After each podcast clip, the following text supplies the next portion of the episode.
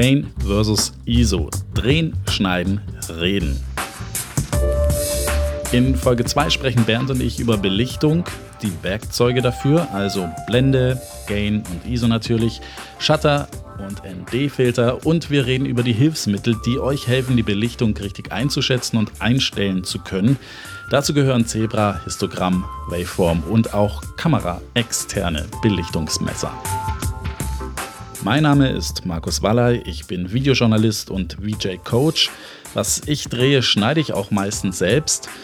Bei Bernd ist das anders. Bernd Gareis ist Kameramann, dreht viel Aktuelles, Magazinbeiträge, Reportagen, Dokus und Bernd gibt meistens nach dem Drehtag das Material beim Sender ab. Wenn, dann hat er mit gedrehtem Material nur noch als Kolorist zu tun, denn da hat sich Bernd auch noch zusätzlich spezialisiert. Filmpragmatiker.de ist seine Website. Ich bin unter vj-coach.de zu finden. Und jetzt geht's los mit der zweiten Folge Gain vs. ISO zum Thema Belichtung. Blende, das Hauptwerkzeug, um äh, Belichtung einzustellen, wenn man alle anderen Sachen schon mal geregelt hat. An der Blende dreht man sehr, sehr oft um mehr oder weniger Licht einfallen zu lassen durch die Optik. Genau, man hat da Lamellen, die sich schließen oder öffnen. Genau. Das unterscheidet auch eine teure von einer billigen Optik, weil teure Optiken haben mehr Lamellen und da gibt es dann, man nennt das Bouquet. Bouquet. Ja, das die ist Unschärfe hinten im Genau, im Bouquet redet ja eigentlich nur über die Unschärfe. Das heißt, wie sehen die Lichter in der Unschärfe, wie sehen die Sachen in der Unschärfe aus? Da hat eine billige Optik einen etwas anderen Look und in dem Moment, wenn man Optiken hat, die zum Beispiel ähm, anamorph sind, dann gibt es ganz andere Highlights, die Einstrahlungen sehen anders aus und dann kriegt man plötzlich diesen Kino-Look. Ja. Da, was man mit einer billigen Optik so nicht erzeugen Billige kann. Optik hat so um die sechs, sieben Lamellen. Ja. Ab zehn merkt man, dass es schöner aussieht. Pi mal Daumen kann man das sagen. Das, also es ist nicht logischerweise so, dass viele Lamellen automatisch tolles Bouquet machen. Da, da, spielt das Glas auch eine Rolle, aber im Prinzip ja. Blende an der Blende steht immer so eine Blendenzahl, abgekürzt mit F. Und dann geht's los mit 1, 4, 2, 2-0, 2-8, 4-0, 5-6, 5-6, 8, 11 und so. und so weiter. Und es gibt auch noch so Zwischenblenden, die in vielen, auf vielen Optiken ist es dann auch noch so drauf mit 1,7 oder 2,2 und kann man jetzt ganz viel auf, drüber erzählen. Auf teuren Optiken übrigens nicht. Also das ist die, äh, manchmal ist die untere Zahl, wo die Optik öffnet, die ist oft dann nicht genau in dieser Reihe, die wir aufgeführt haben, weil wenn die Optik halt bei 2,5 aufmacht, steht ja natürlich logischerweise unten 2,5 und nicht 2,2. Aber ansonsten sind professionelle Optiken genau in, diesen, in dieser 2,8, 4,0, 5,6. Hat was zu tun mit Quadratwurzel von 2.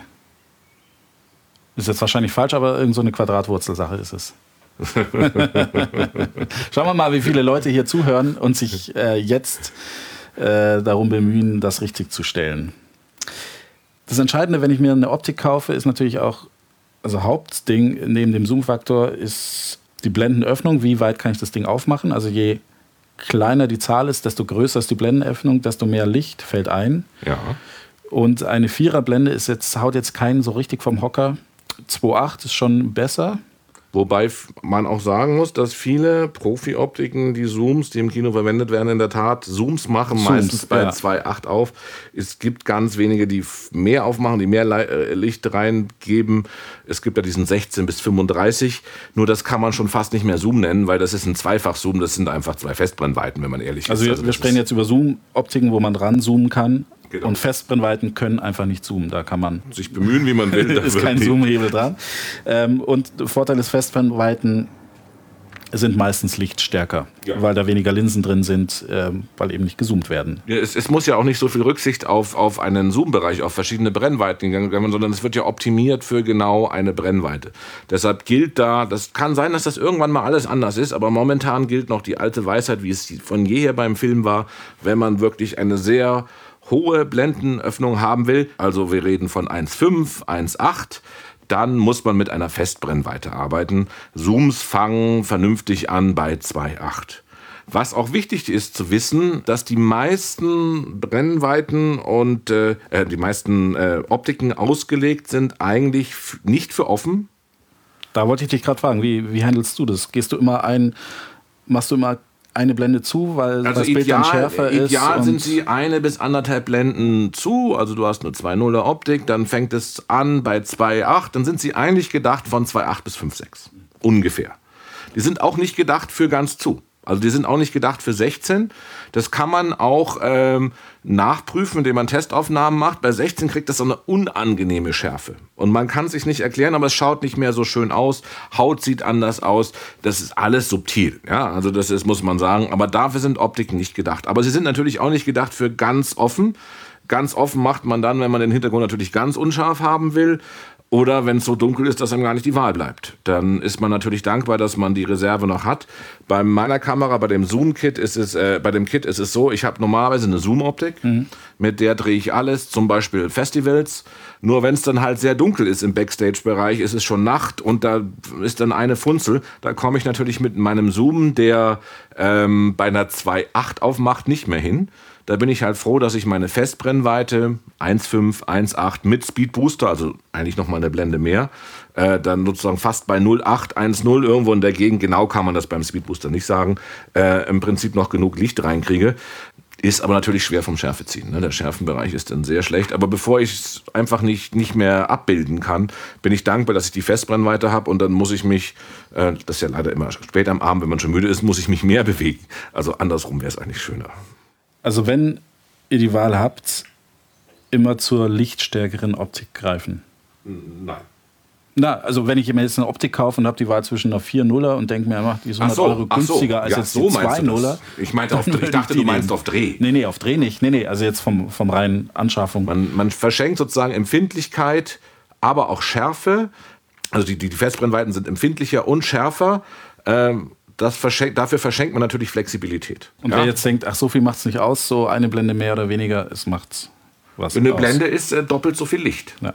Also es lohnt sich in eine lichtstärkere Optik zu investieren, wenn man, wenn man die Wahl hat. Das macht ja jetzt das, das, das äh, Drehen ähm, wesentlich äh, angenehmer, weil wir haben plötzlich ähm, ich muss jetzt leider was von ISO erzählen, auch wenn du es später nochmal ansprechen willst. Nee, da würde ich jetzt drauf, äh, Blende haben wir jetzt, glaube ich, genug drüber geredet.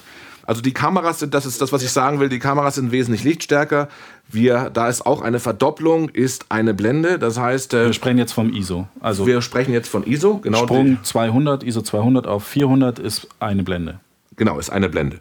Und äh, im Prinzip die, die letzten Filmmaterialien, die Kodak noch im großen Maße auf 16 mm angeboten hat, waren bei 400 ASA. Dann kam irgendwann der Vision 500. ASA ist ISO. Ist, ASA ist ISO, genau. Nochmal sagen, ASA sind die Filmleute, die sagen immer ASA. Sorry. Weil es halt so war. Und äh, also die richtigen Filmmaterialmenschen. Genau. ISO ist äh, aber das Gleiche. Genau, es gab ganz lange den 400 ASA ISO Film. Und dann kam der 500, der Vision 500, der, der zwar dann das empfindlichste. Sie haben irgendwann den Vision 800 rausgebracht, der hat aber gerauscht und war nicht farbecht und der ist ganz schnell wieder verschwunden. Das ist, also hatten wir eigentlich 500 ASA. Wenn man jetzt weiß, dass eine FS7, ähm, wenn man selbst wenn man einen Hypergamma dreht, 1600 ASA hat, beziehungsweise 2000 ASA hat, wenn man in, in, in Log dreht, dann weiß man, das ist Einmal 500 auf 1000 ist eine Blende, 1000 auf 2000 sind zwei Blenden. Das heißt, es ist, die ist viermal so empfindlich, wie Film jemals war. Mhm. Noch dazu haben wir durch die Entwicklung der Optiken, haben wir plötzlich Optiken, die bei einer 1.8 aufmachen. Warum ist das so toll?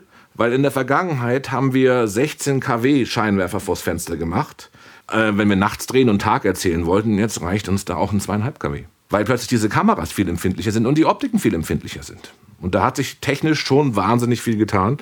Die alten Filmzeiten hatten auch eine Menge Probleme, die wir jetzt nicht mehr haben. Man darf es nicht verklären. Hast du gerade schön gesagt, die Blende ist die Empfindlichkeit der Optik und der ISO ASA ist die Empfindlichkeit der Kamera, also des, des Filmmaterials. Des Sensors. Ja, aber heutzutage ja, darauf setzen, da aber auf derselben Norm setzen ja. Die Kameras immer noch auf. Das ist natürlich, weil man musste ja irgendwann, gab es beides und dann musste man die irgendwie vergleichbar machen, dann musste man einen Übergang machen, deshalb ist man dabei geblieben. Ähm, Leute, die das länger machen wie ich, reden ja auch noch völlig anachronistisch. Wir reden auch immer noch, also ein Film, den wir gemacht haben, der gesendet wird, ist immer noch eine Matz, magnetische Aufzeichnung äh, wenn, wenn, mein, wenn ich zu meinem Assistenten sage, gib mir mal die neue Karte, sage ich, gib mir mal das neue Tape rüber. Und wenn die Karte voll ist, sage ich, die Karte ist belichtet. Ja, was natürlich völlig, Sagst du? Ja. ja, natürlich. Das ist, weil man, weil, weil ich natürlich aus der Zeit komme. Ich habe das nicht lang gemacht. Ich will nicht so tun, als ob ich ständig auf Film gearbeitet hätte. So alt ist Bernd auch noch nicht. So alt bin ich auch noch nicht. Das ist, ähm, aber natürlich habe ich äh, meine Schritte auf der Filmhochschule noch alles auf Film gemacht. Also ich habe parallel auf Video gearbeitet, aber und dann gewöhnt man sich einfach das an und dann, weil der Vorteil des Ganzen ist, dass wirklich absolut jeder weiß, was gemeint ist. Ja, weil sonst, äh, was sollte man sonst, was ist so schnell wie belichtet? Äh, Bits draufgespielt. Das klingt doch alles blöd, oder? Voll. Die Karte ist voll. Ja, das klingt Probier's mal aus. Das klingt Probier's mal aus. Okay. Klingt blöd, aber. Probier's einmal so. aus, aber dann, aber dann Okay, also Blendeempfindlichkeit für die Optik, wenn wir es so sagen äh, wollen, und ISO ist die Empfindlichkeit des Materials im digitalen Zeitalter des Sensors. Ähm, nativer ISO wollte ich noch ins, genau, ins Spiel bringen. Das, weil dann können wir endlich mal auflösen, wo dieser Titel herkommt.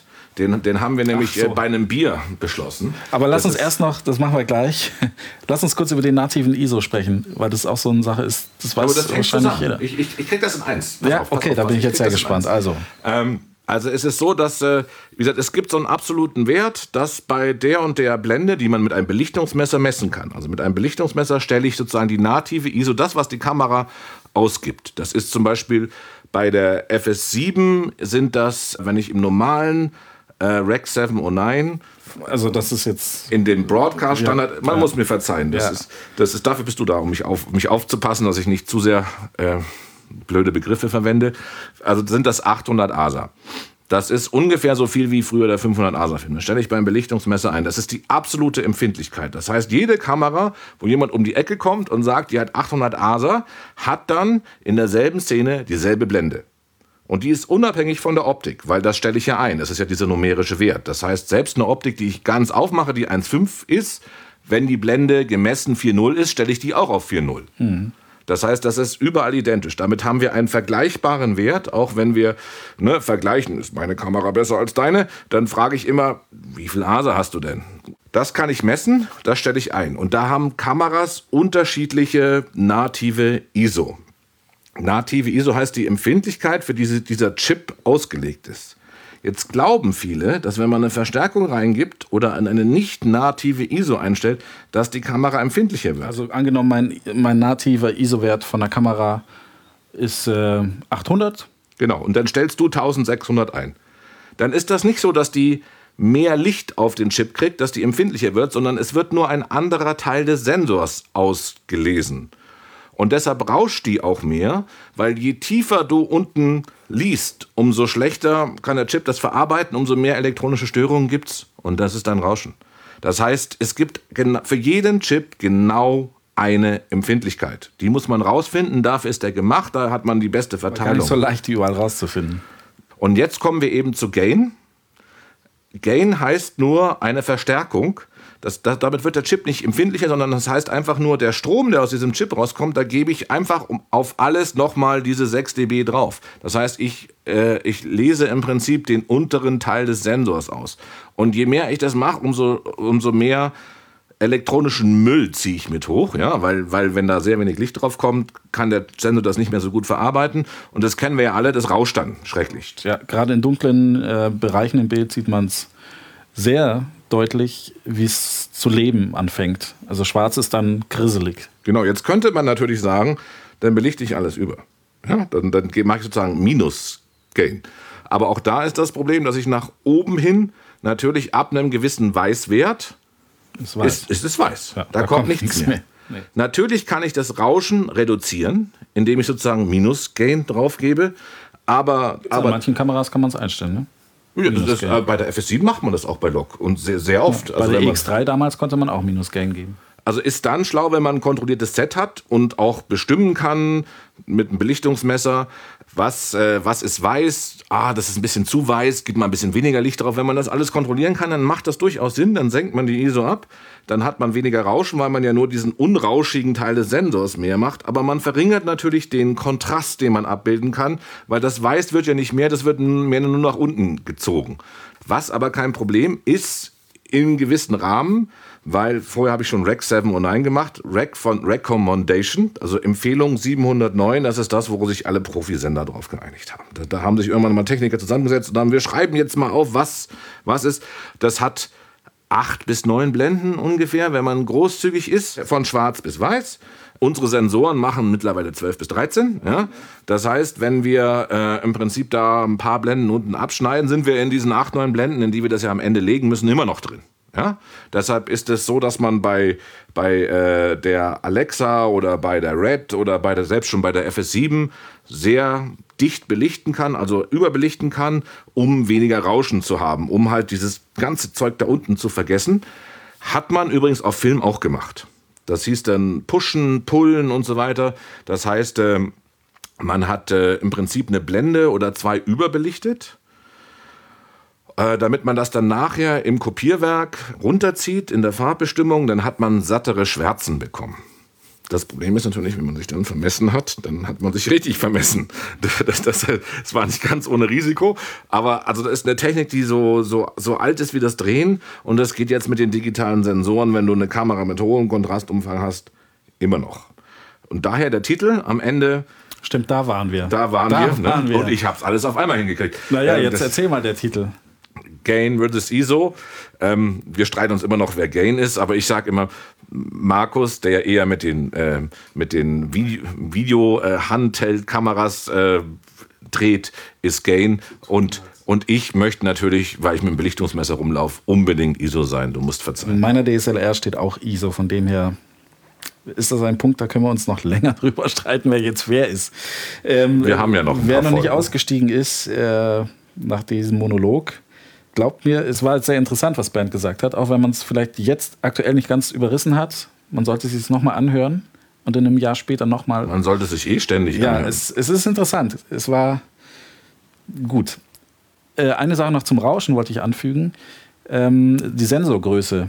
Je größer der Sensor, desto weniger Rauschen. Gerade bei so einer Sony A7S2 mit dem Vollformatsensor habe ich mehr Spiel im ISO, ohne dass es so zum Rauschen anfängt, wie jetzt mit der GH5 zum Beispiel.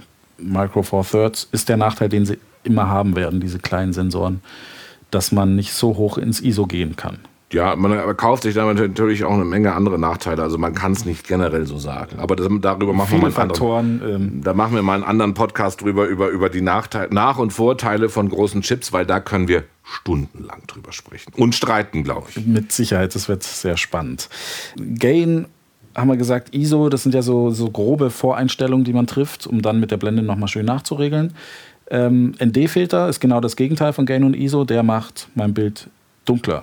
Genau. Ist wie eine Sonnenbrille, kann man sich vorstellen. Da schiebt sich was Absolut. zwischen, äh, also wo das Licht reinkommt und vor den Sensor in verschiedenen Dichtigkeitsstufen. Genau, die, die normalen. Und es wird dunkler, mein Bild. also die Standard, ja. wenn ich das in einem, äh, in einem Profi-Kit kaufe, das sind die eckigen Filter 4x4 oder äh, größer, äh, von, von Tiffen oder von Schneider-Filter, da reden wir von 200 bis 300 Euro pro Filter.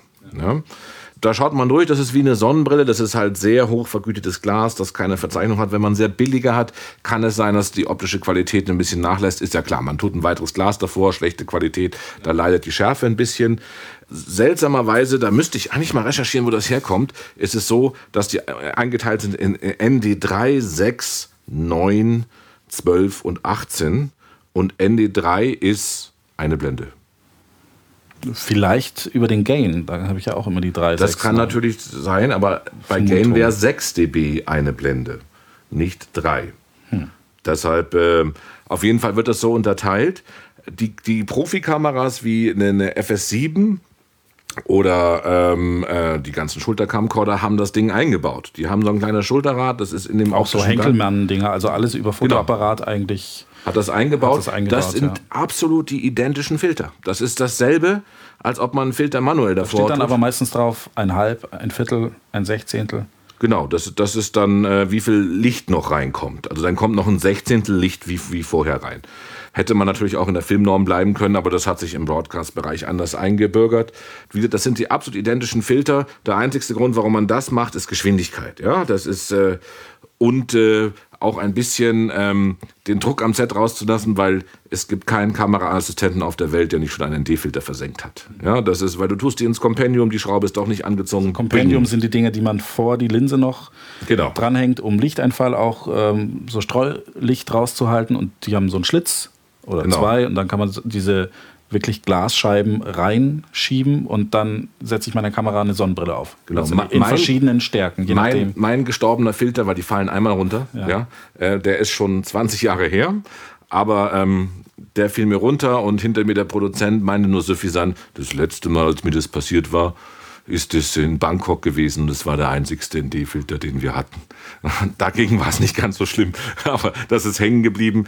Ähm, das ist natürlich, äh, die Dinger gehen halt kaputt. Das und äh, warum sind die gut ND-Filter? Weil man dann bei sehr hellem Licht, also draußen bei Sonne, äh, mit einer offeneren Blende arbeiten kann.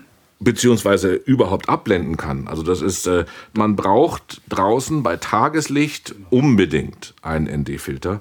Und wenn man die Tiefenschärfe wirklich steuern will und immer dieselbe Tiefenschärfe haben will, also bei derselben Brennweite auf derselben äh, äh, Blende drehen will, dann ist dieses Filterrad viel zu grob. Sagen wir, für einen Reportagedreh nehme ich die nicht mit. Aber wenn ich anspruchsvollere äh, Sachen für die Wissenschaft drehe, also für die Terra X-Redaktion, dann ähm, nehme ich die schon her, weil dann wollen wir auf einer Blende 2,8 landen. Ja, das ist das Viertel, da wären wir bei einer Blende 2,0, das Sechzehntel wären wir, keine Ahnung, bei der Blende 8, da bin ich irgendwo zwischendrin. Und dann kommt der ND3 rein, um genau auf die 2,8 zu landen. Und dafür ist er da. Und Vorteil ist, wenn man äh, mit so Reinhängefiltern arbeitet, die passen natürlich auf jede Optik drauf. Ähm, wenn man diese Scheiben nicht hat und kein Kompendium, wo man die reinsetzen kann, Muss man sie schrauben. bei mir zum Beispiel, äh, für meine Fotoapparate habe ich das nicht. Da, Ein Albtraum. ja, da muss man Die sich an verkanten sich, sich immer, die kriegt man nicht Man runter. kann das vor, vor das Objektiv schrauben, äh, wie so ein Polfilter. Und äh, dann kann man die draufschrauben. Ist das wirklich entworfen hat, hat einen Platz in der Hölle sicher. Ja. Vorteil ist, ähm, es gibt die auch als variabel. Also es gibt auch Vario-ND-Filter. Die schraubt man davor und dann dreht man am ND-Filter. Das sind so zwei Scheiben, die sich gegenseitig verdrehen. Aber, und dann aber ist der Qualität nicht so ganz so toll. Ja, man, das sind halt zwei Polfilter, die ineinander greifen und sich sozusagen gegenseitig befruchten. Das ist, da hatten wir schon öfter den Fall, dass wir, wir sind in einem alten äh, 6er-Jahre-Bus gefahren. Die Scheiben waren innen irgendwie, das war halt Sicherheitsglas. Und wenn man den ND-Filter gedreht hat, hat man dieses Sicherheitsglasmuster gesehen. Also plötzlich fing die Scheibe an zu flirren. Das ist, man hat ein leicht, das kann natürlich ästhetisch auch gar nicht stören. Man hat eine leichte Vignette, ne, weil die ja so vignettenmäßig ineinander greifen. Aber es ist Vario ND Aber es ist halt eine sehr preisgünstige Alternative. und schnell. Man ist dann sehr schnell. Ja, also ich zum Beispiel habe sowas oft drauf. Ich habe dann eine Blende fest eingestellt und drehe nur noch damit äh, mir das, das Licht hin, wie ich es gerade brauche, damit es noch funktioniert. Da, dafür ist es gut. Also Dafür man, ist man, es gut. Und man, es ist halt günstig. Das man kann ja bei 200 vielen Fotooptiken an der Optik nicht die Blende ziehen. Genau. Dann sucht man nach einem schnellen Weg, der eben nicht über ein Drehrad, über, über, über Menü ist. Da ist ein ND-Filter. Wenn er hohe Qualität hat, also ein Vario-ND, ist, ist eine schnelle Alternative. Es muss einem nur klar sein, es hat Grenzen. Klar. Manche Muster sehen komisch aus, weil natürlich zwei Polfilter ineinander greifen. Aber für, für das meiste, was man dreht, kann man es schon hernehmen. Du nimmst es ja her, Ja, oder? ja. Das ist, du bist ja Living Proof. Ja. Ähm, und na, aber Nachteil ist, äh, wenn man mehrere Optiken hat, das Ding muss vorne drauf passen. Man kauft dann mehrere oder man kann adaptieren, das geht auch, von einem größeren Filter auf einen kleineren. Irgendwann wird es arg improvisiert. Vor- und Nachteile wie überall. ND-Filter.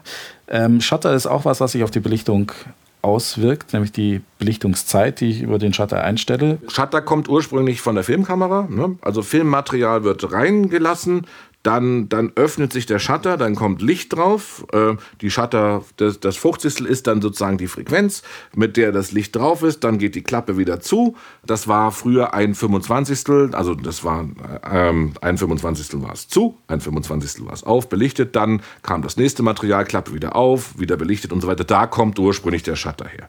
Das ist, wenn man äh, diese High-End-Kameras, wenn ich jetzt eine FS7 ganz dreist so nennen darf, da kann man das auch einstellen, dass es einem das angezeigt wird. Dann wird die sogenannte Umlaufblende angezeigt. Das wird dann in Grad angegeben. Ja, 180 Grad. 180 Grad ist dann ein 50. wenn man auf 50 Bilder dreht. Das kann man, wenn man ganz old-fashioned ist, auch so machen. Das ist gedacht für Filmkameraleute, die halt seit 30 Jahren in dieser Umlaufblende denken. Ähm, ich mache auch Herz. Da hat sich dann das Video durchgesetzt. okay. Manche äh, Kameras regulieren damit ja auch die Blende. Also wenn man mit älteren DJI-Drohnen fliegt, dann haben die keine Blende zum Einstellen, äh, sondern die machen das über den Shutter. Oder Handy.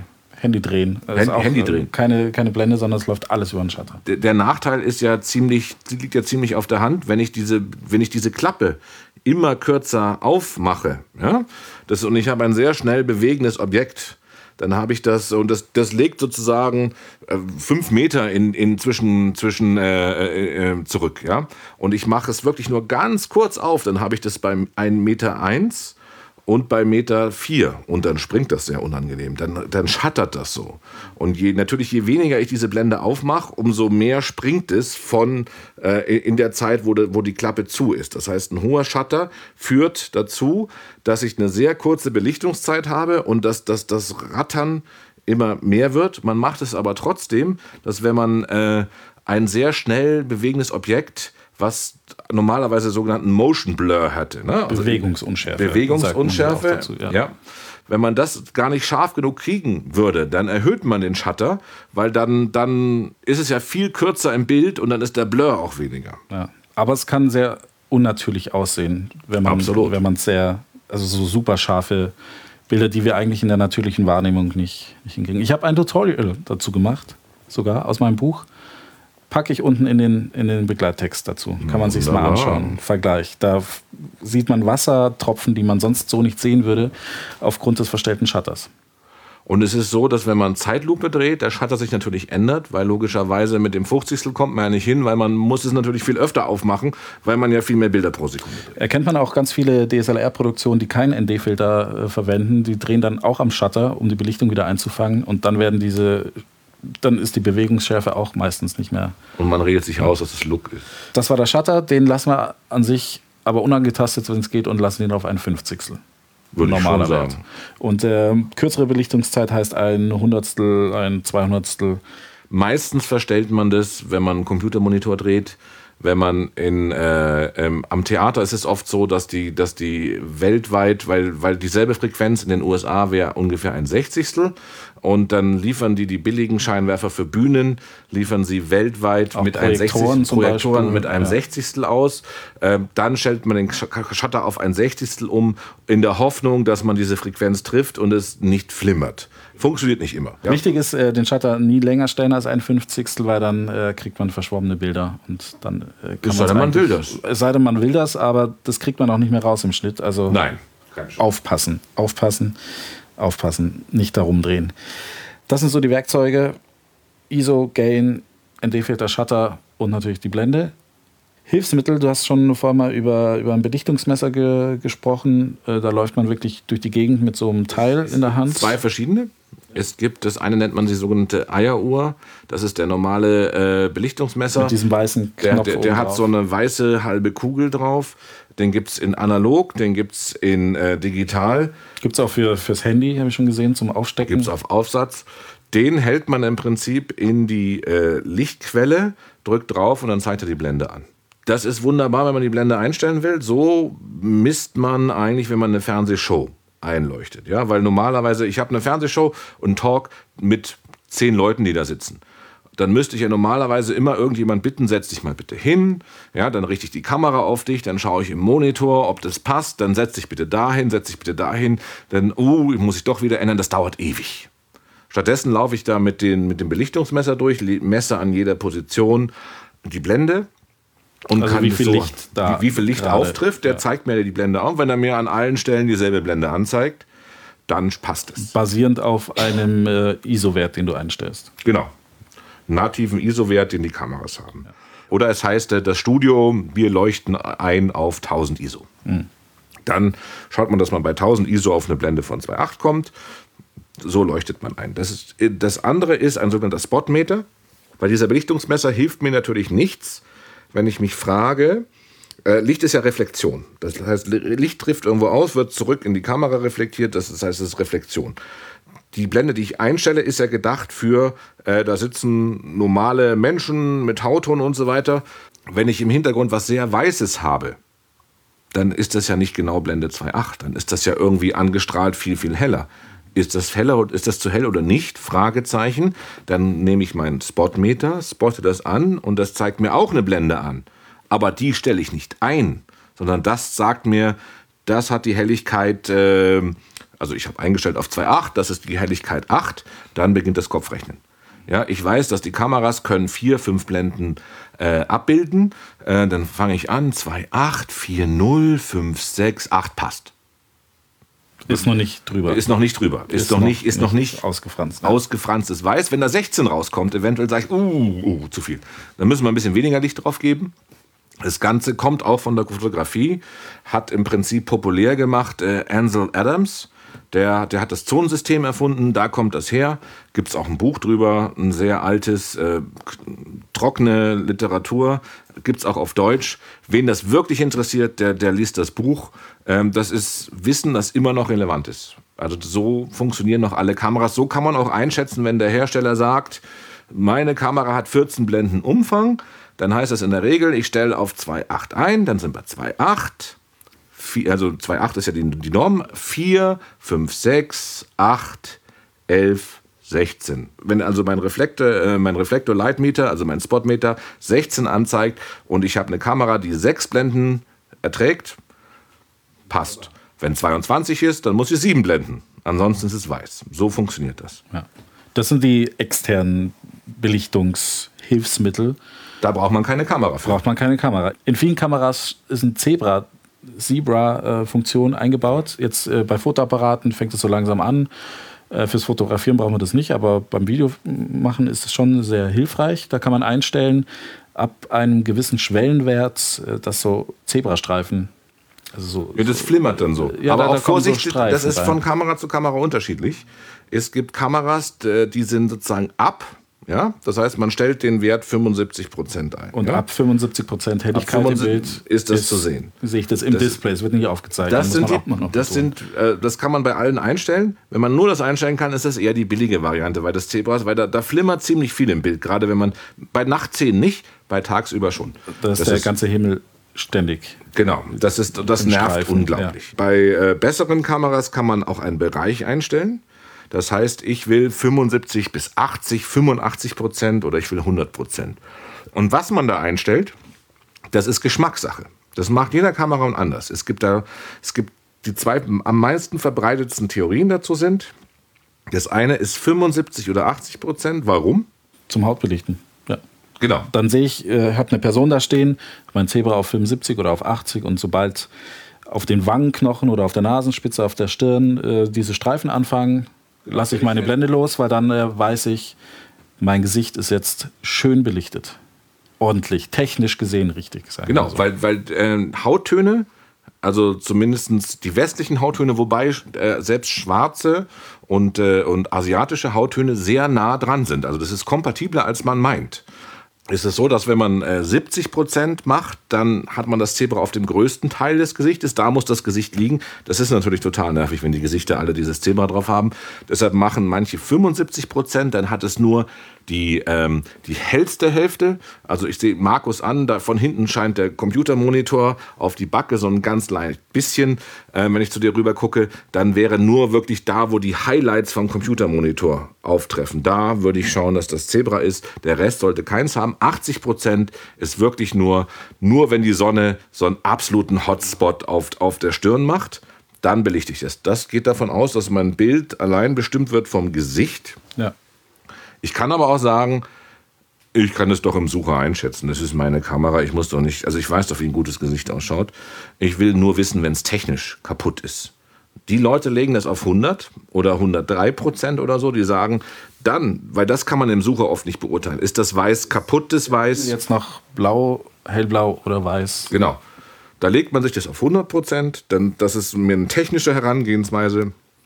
Das heißt, man sagte, ich will wissen, es ist weiß und da kann ich dann nachregeln in der Post-Production, weiß bleibt weiß. Und das ist dann ab 100 Prozent, bei manchen Codecs ab 105 Prozent. Da lege ich mir mein Zebra rein. Ich vermeide sozusagen äh, eine Fehlbelichtung. Was bist du so für einer? Ich leg's aufs Gesicht. Also für mich bestimmt Farbe und Blende. Wir aus der Theorie raus, ob das stimmt, sei dahingestellt. Ähm, wir sind Menschen, wir sind gewöhnt, Menschen anzuschauen. Wir sehen bei Menschen, wenn der ein bisschen grün im Gesicht ist, oh Ja, Gott, ja, die der ist Hautfarbe, krank. Hautfarbe ist echt das Kriterium. Und, ja. und der ist überbelichtet, der, der ist ein bisschen bleich, der ist ein bisschen dunkel, ein bisschen rötlich, das sehen wir. Das heißt, von dem Rest des Sets haben wir keine Ahnung, das ist uns auch nicht so wichtig, aber uns ist wichtig, wie sieht der Mensch aus. Deshalb belichte ich aufs Gesicht. Unter anderem natürlich auch, weil ich gebe es ja ab und ich kann es danach nicht, also wenn ich es technisch richtig mache, aber das Gesicht trotzdem falsch belichtet, passiert damit ja eventuell im Schnitt nichts mehr. Das ähm, ist bei dir ja anders. Du könntest ja, weil manche sagen, ich belichte das Gesicht ein bisschen unter, damit das Fenster, das viel zu hell im Hintergrund ist, dass das noch zu sehen ist und zieh's in der Post-Production hoch. Aber nur, das, wenn ich die Finger selber dran habe. nur ja. wenn du die Finger selber dran hast. Sonst, sonst, sonst kommst du eventuell an einen Cutter, der da gar keine Lust drauf hat und sagt, wie ist denn das belichtet? Also bitte. Also daher bin ich der, ähm, ich lege es auf 75 bis maximal 85, dass ich so ein bisschen sehe. Manche Kameras, äh, meine alte GH2, die hatte kein Zebra, aber ein Spitzlicht, eine Spitzlichtfunktion, das war praktisch Zebra auf 100. Dann hat es geblinkt. Das, äh, ja, manche, manche Kameras haben das immer noch. Auf jeden Fall. Dann äh, gibt es noch das Histogramm. Das konnte ich bei meiner alten Kamera auch sogar noch einstellen. Bei der GH2. Wie findest du das? Klein. Das ist dann so ein kleines Kästchen. Ja, äh, arbeitest wo- du damit oder? ich, ich lasse mir das teilweise schon anzeigen. Also es zeigt ja an, ähm, in so Hügellandschaften, gestrichelte Hügellandschaften, ähm, welche Bereiche wie viel Licht letztendlich. Genau, also im Prinzip zeigt es dir im Balkendiagramm Genau, an. von links nach rechts. Ähm, äh, wenn jetzt zum Beispiel ganz links äh, viel Ausschlag ist, dann habe ich ein relativ dunkles äh, Bild, weil ich bräuchte eigentlich im Idealfall ausgewogene Hügellandschaft. Dann habe ich von allem etwas. Bev- Bevor wir das Histogramm bewerten können, müssen wir natürlich äh, auf, die, auf die, die Konkurrenz zu sprechen kommen. Das, das ist das Waveform. Mhm. Ähm, das kann man sich in Sucher legen. Allerdings äh, eher bei preislich höher angesiedelten Kameras, Fotoapparate, sowas. Nein? Nee. GH5 ist eine der ersten, die das, die das wirklich kann. Okay. Ansonsten ähm, auf externen Monitoren oder sowas eher noch möglicher, aber äh, Zeigt es ein bisschen, ähm, zeigt es ein bisschen feiner an, also zeigt äh, für jede Zeile im Prinzip die Verteilung aller, aller Werte von schwarz bis weiß. Also das sieht dann sehr elektronisch, sehr fusteristisch aus. Und ich finde, da ist auch das Problem. Das ist, das ist zwar qua- qualitativ, wenn man Zeit hat, das die deutlich bessere Anzeige. halt in, diesem, in dieser Waveform sieht man, an welcher Stelle es gerade sehr hell ist. Das sehe ich beim, äh, beim Histogramm sehe ich es nicht Genau. im Bild, sondern da sehe ich es auf einer Skala Wenn, wenn du wissen rechts. willst, wie schaut das Fenster im Hintergrund spezifisch aus, dann hast du im Histogramm keine Chance, weil das, das Fenster ist irgendeine Anzeige am weißen Rand. Und du weißt nicht, ist es das Fenster oder ist es doch der weiße Sessel, auf dem du sitzt. Das kannst du nicht sagen. In der Tat entspricht äh, im Waveform, entspricht das Bild, das kann man sozusagen daneben stellen und man kann sich bewegen und man sieht richtig, wie eine Person durchgeht in den Werten. Aber die Komplexität, also wenn ich Farbkorrektur mache, stelle ich mein Bild natürlich danach ein. Ja? Aber das, mein Problem damit ist in der Komplexität, wenn es wirklich schnell gehen muss. Also wir reden nicht vom Stativ, wir reden nicht szenisch, wir reden nicht, ich betrachte das Set lang und so weiter. Dafür ist das super, dafür nehme ich es auch her. Aber Reportage, ich gehe rein und ich will wissen, äh, vor allem bei Logmaterial, ist das richtig belichtet, liege ich richtig. Vor allem bei Drohne ist mir das wichtig, weil da habe ich so viel zu tun, diese Drohne zu fliegen und äh, zu schauen, dass ich niemanden ramme, dass das Bild noch passt. Dann will ich wissen, habe ich jetzt dieses blöde D-Log auf der DJI richtig belichtet? Ist das, ist das, weil ich rechne ja damit, ich habe es einen Hauch falsch belichtet, aber ist es technisch so, dass es weder schwarz noch weiß ist, also rettbar.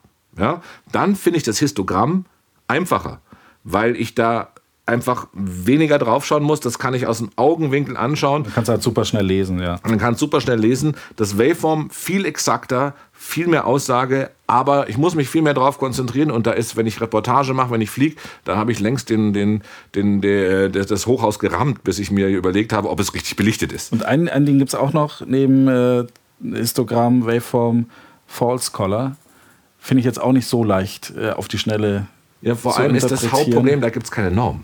Ja. Das macht jeder anders. Es gibt das False, es gibt so ein Plugin für mein Farbkorrekturprogramm DaVinci Resolve und da kann man einstellen, das Ari False Color, das Small HD False Color, das ist nicht genormt. Also wir, wir reden jetzt über, über so eine Anzeige, da wird das Bild farbig, also wenn es rot ist, dann sind wir bei 80 Prozent. Genau. Wenn es, wenn es, wenn es äh, grün, grün ist, dann sind wir bei 90 Prozent. So kann man mit einem Blick äh, erfassen, wo das ist.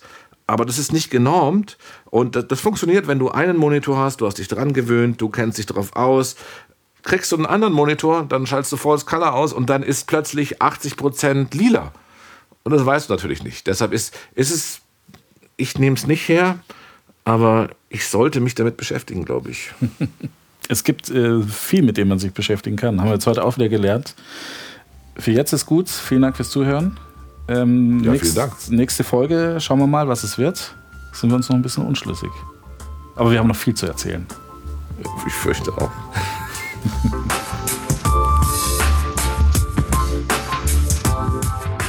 Hat euch Gain vs. ISO gefallen? Dann freuen wir uns, wenn ihr uns ein paar Sterne schenkt, zum Beispiel bei iTunes, und wenn ihr Leuten davon erzählt, dass es diesen Podcast hier gibt.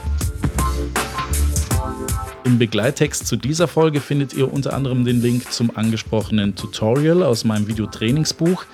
Da könnt ihr schön sehen, welche Auswirkungen der Shutter bei einer deutlich kürzeren Belichtungszeit als ein Fünfzigstel auf die Bewegungsunschärfe hat.